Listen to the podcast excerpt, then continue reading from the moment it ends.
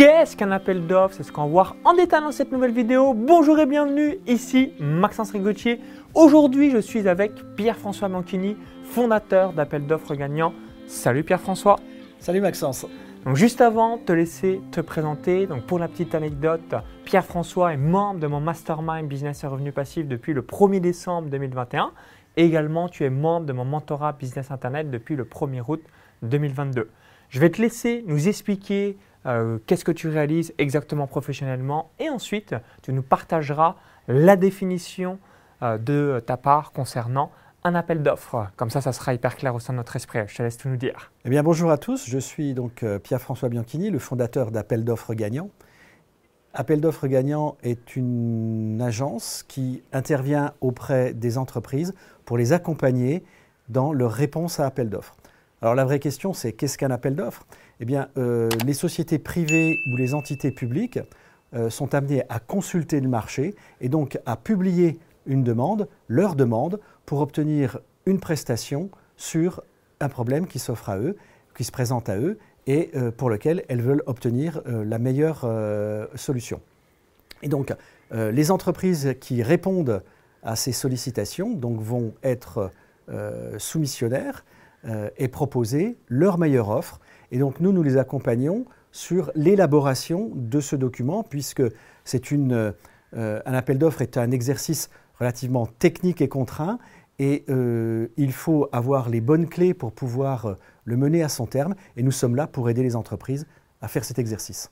Merci pour ton retour, Pierre-François. Alors, autre question que vous posez certainement, en tant qu'entrepreneur, quel est l'avantage de répondre à un appel d'offres avec son entreprise Alors, dans une activité traditionnelle, l'entreprise va utiliser un certain nombre de canaux pour trouver euh, de nouveaux clients. Eh bien, il faut considérer l'exercice de l'appel d'offres comme un canal supplémentaire. Et en fait, euh, l'intérêt, c'est que euh, c'est un canal qui est récurrent, puisque c'est des demandes qui arrivent de manière continuelle, notamment sur le domaine public.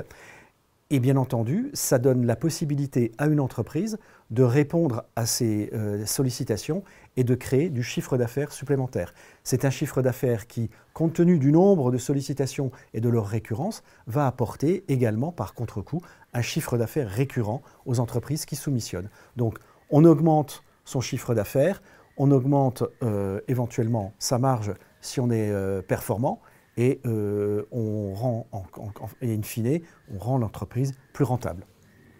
Merci pour ton retour. Alors, autre question que vous posez peut-être, est-ce que toutes les entreprises peuvent réaliser des appels d'offres? Si aujourd'hui la personne qui euh, nous regarde a euh, tout simplement une agence de voyage, un parc de jeu, et dans une thématique de la nutrition, le conseil en image ou je ne sais quelle thématique, est-ce que toutes les entreprises peuvent répondre à un appel d'offres ou alors finalement euh, c'est juste euh, niché dans quelques thématiques Alors normalement toutes les entreprises peuvent répondre à des appels d'offres.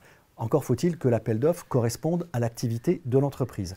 Il faut simplement rappeler qu'il y a trois types de consultations dans le domaine public. Le domaine privé peut être beaucoup plus vaste, mais dans le domaine public, on a trois types d'appels d'offres qui concernent les travaux, qui concernent les fournitures ou qui concernent les services.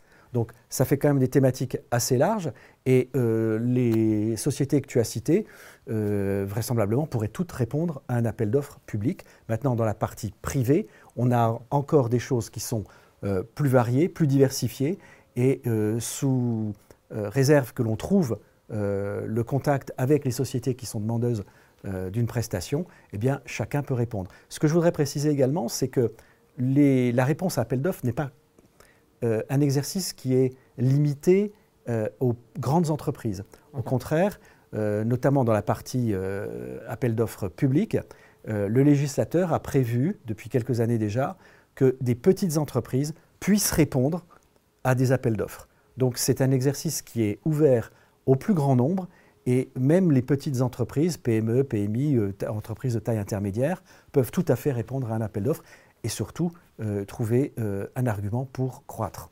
Ok, alors autre question que je souhaitais euh, te poser.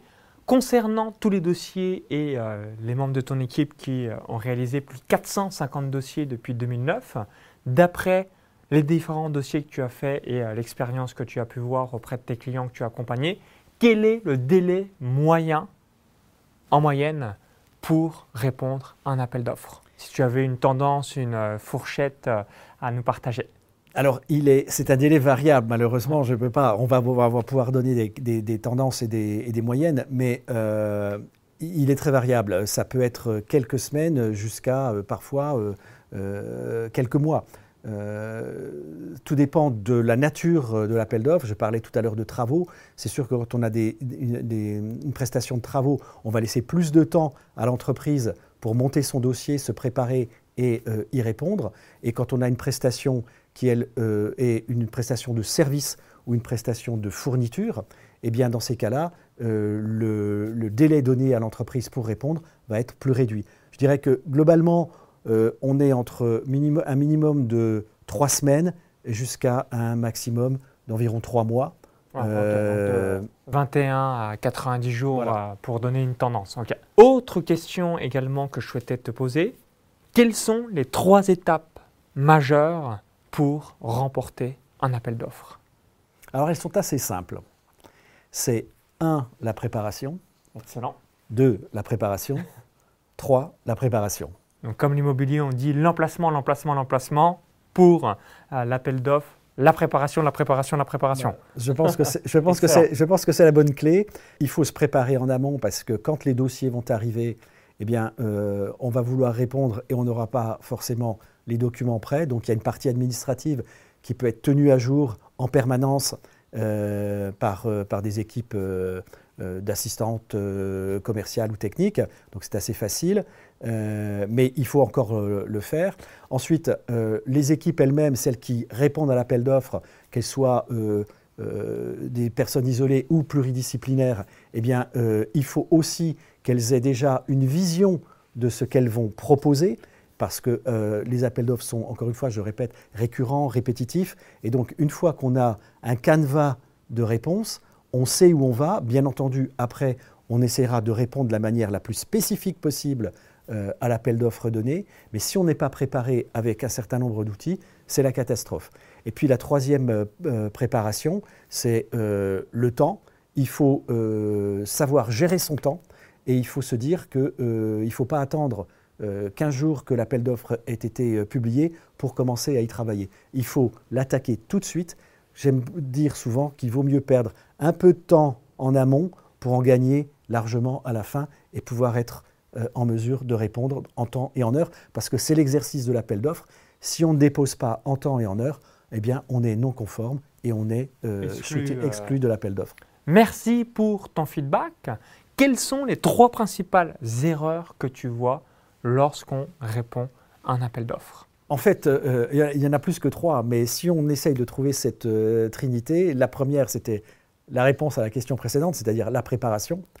La deuxième, c'est euh, le, manque d'analyse de ce qu'on appelle le dossier de consultation de l'entreprise, hein, c'est le dossier qui va être euh, émis par le donneur d'ordre et qui va euh, rassembler l'ensemble des attentes qui sont les siennes et, auxquelles il va falloir répondre le plus spécifiquement possible.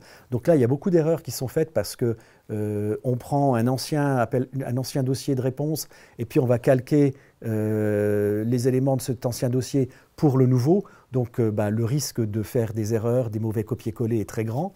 Euh, et puis surtout, on n'aura pas analysé de manière vraiment précise euh, ce dossier de consultation et donc on risque de répondre un peu à côté. Ça c'est le deuxième aspect. Et puis il y a un troisième aspect qui à mon sens est fondamental, c'est que on va remettre un dossier, un document qui s'appelle, qui peut prendre plusieurs dénominations, dossier commercial, très souvent dossier technique ou mémoire technique. Et euh, c'est ce que je répète souvent aux entreprises, c'est un vendeur muet, mais il faut qu'il ait quelque chose à dire. Or, très souvent, on a un dossier qui est purement technique, alors qu'on sait très bien qu'en face de nous, eh ben, il va y avoir aussi des humains, donc il faut leur donner la possibilité de réagir par rapport à ça. Donc nous, notre travail, c'est de mettre beaucoup de marketing, beaucoup de commercial, beaucoup de sensations, de manière à ce qu'on puisse créer des émotions, raconter une histoire, exposer de la meilleure façon possible la prestation qui va être euh, remplie par l'entreprise qui soumissionne et euh, bien entendu, in fine, avoir un dossier qui donne envie, qui permet d'obtenir le maximum de points et qui va l'emporter. Ok, merveilleux pour tous tes commentaires et surtout euh, toute la valeur que tu euh, as pu nous apporter euh, au cours de cette vidéo. Donc si vous avez apprécié la vidéo, cliquez ce petit bouton-là juste en dessous, hein, partagez-la à tous vos amis entrepreneurs et toutes les connaissances qui peuvent être intéressés par ce sujet. Également, donc Pierre-François, tu nous as concocté un petit cadeau. donc, notamment, tu réalises régulièrement une webconférence et tu as aussi un guide gratuit pour remporter son appel d'offres. Alors, est-ce que tu peux nous expliquer rapidement euh, qu'est-ce qu'il y a à l'intérieur de ton guide gratuit et aussi euh, qu'est-ce que tu proposes à l'intérieur de cette webconférence euh, afin que les personnes qui souhaitent en savoir plus et surtout remporter leur appel d'offres aient l'intégralité de toutes les bonnes pratiques pour les prochains mois? Alors, dans ce guide, euh, on délivre euh, bah, toute la connaissance qu'on a acquise euh, après 15 ans de pratique et d'accompagnement des entreprises. Donc il y a trois clés principales dans ce guide qui permettent de gagner un appel d'offres. la première clé, c'est bien entendu être conforme. La deuxième clé, pour nous, c'est la lisibilité. Et la troisième clé, c'est la visibilité. Et euh, pour les deux derniers points, euh, il y a euh, un certain nombre de bonnes pratiques qui sont également exposées, donc sous la forme de sept principes et quatre règles qui, si elles sont observées, permettent d'augmenter, mais drastiquement, ouais, si on les implémente, on, ah ben, fait x2, x3 dans ces conversions. On change complètement de dimension. Voilà. Et euh, ce que l'on apporte, quelle était le, euh, la webconférence. La webconférence, oui, pardon.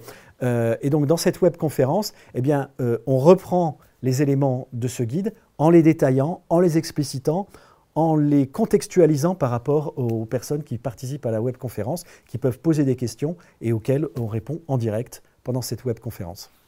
Que ce soit le guide pratique offert ou encore la webconférence gratuite, les deux liens sont dans la vidéo YouTube, le i comme info en haut à droite de la vidéo ou encore tout dans la description juste en dessous.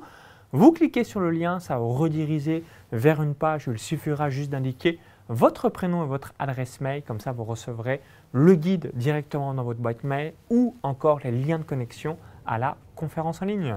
Merci Pierre-François et euh, merci à toi Maxence. Euh, L'URL de ton site, comme ça vous allez pouvoir euh, voir tout ce que tu fais par rapport à ce sujet. Et bienvenue à tous ceux qui voudront nous consulter et qu'on sera ravis d'accompagner. À très vite, vive les appels d'offres et bonne victoire